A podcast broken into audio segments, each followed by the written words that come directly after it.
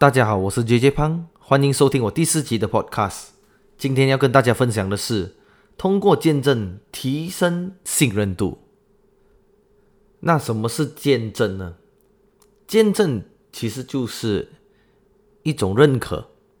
那我们给予见证我们的身边的朋友们呢，或者我们身边的生意人呢，那就是对他们的一种认可。那我们在见证的时候呢，都会提起到，哎。这一个朋友们或者这个生意人，诶，如何的协助我们解决我们的烦恼，解决我们的问题，给予我们有需要的帮助，在我们给予见证他们的时候呢，渐渐我们就会提升了其他人对他们的认可，其他人对他们的印象。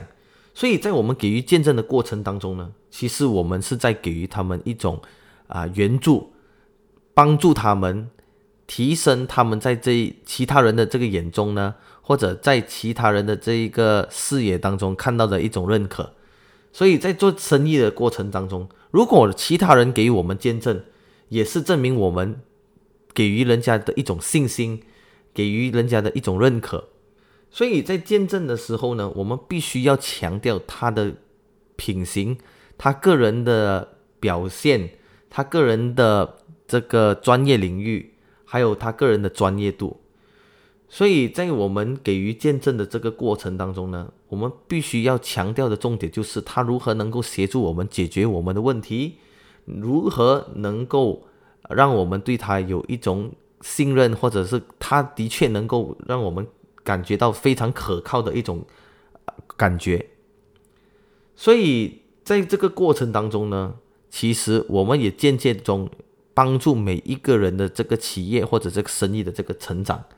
所以当我们给予见证其他人的时候，我们能够提升外面的消费者对他们的一种信任度。那当然，我当我们给予见证的时候，我们也非常希望，我们也期许着他们也会给予我们相同的这个认可。所以，当我们给予见证我们的引荐伙伴的时候，我们的重点。就是要放于在他人的身上，给予见证的时候，不是关系到我们自己，而是如何去提升我们的对象的价值。所以，给予见证的那个过程当中呢，我们必须要有一个概念，就是如何通过这个见证，能够提升他在其他人的眼中的这个信任度，如何能够通过这个见证，提升他被引荐的这个机会。那当然，接下来当我们给予见证的这个时候呢，我们必须要专注于其中一个好处，它其中一个非常明显的价值，它这个产品或者它的服务带来什么样的好处，我们专注于在那一个地方那个重点，所以通过这样的方式，我们才可以帮助我们的引荐伙伴呢，提升他的服务或者是他的产品的价值。我们必须要具体的解说，具体的形容它的这个好处，它的这个价值。所以在我们给予见证的时候，我们的听众，我们的呃这个观众呢，才会感受到他的这个服务或者他的这个产品会为他们带来什么样的好处，什么样的价值。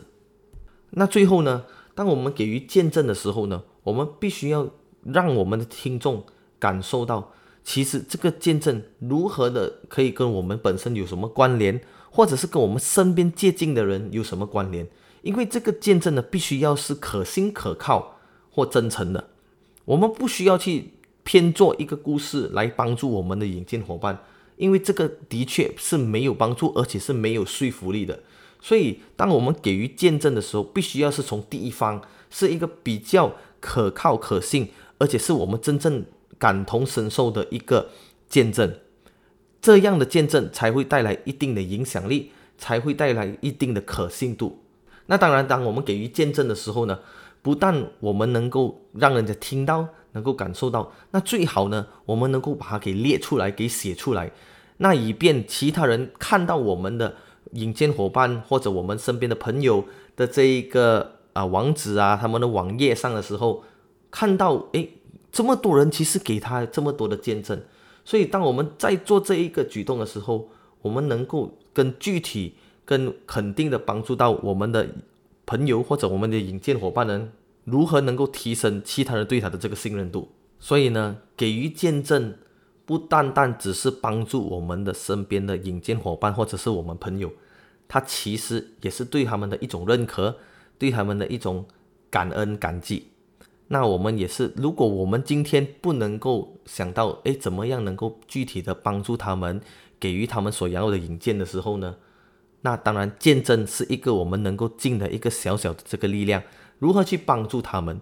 那其实给予见证的过程，不但只是能够帮助他们，也不但只是有意义，其实它也是一个非常有趣的一个环节。那希望大家今天听了这一个 podcast 之后呢，能够花一点点的时间。能够去想，哎，我如何能够帮助我的引荐伙伴？能够如何帮助我的会员？能够如何能够帮助我的朋友